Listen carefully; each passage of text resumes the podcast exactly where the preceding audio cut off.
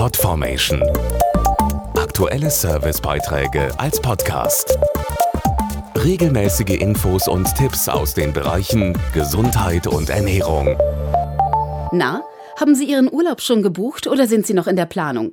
Damit er auch richtig schön wird, empfehlen Mediziner immer auch an die Reiseapotheke und Impfungen zu denken. Und das nicht nur, wenn es in ferne exotische Länder geht. Impfstoffe gehören zu den größten Errungenschaften der Medizin. Auch wenn es nur ans Mittelmeer geht, empfiehlt die Ständige Impfkommission des Robert Koch Instituts nicht ohne einen kompletten Impfschutz zu starten. Dazu der Impfexperte Dr. Albrecht von Schrader. Dazu zählt auch, seinen Impfschutz gegen Diphtherie, Tetanus und Keuchhusten zu überprüfen. Auch Hepatitis A-Viren spielen im Mittelmeerraum eine deutliche Rolle.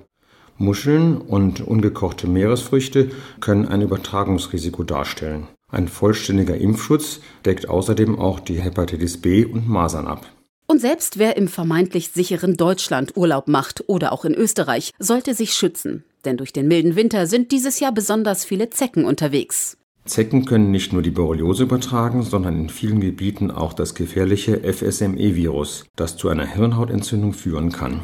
Weil sich eine FSME nicht ursächlich behandeln lässt, ist eine Impfung als wirksamer Schutz umso wichtiger. Als Risikogebiete gelten Teile von Osteuropa und Skandinavien sowie Österreich und Teile Deutschlands vor allen Dingen im Süden. Ein anstehender Urlaub ist sicher ein guter Anlass, den eigenen Impfstatus beim Arzt checken zu lassen.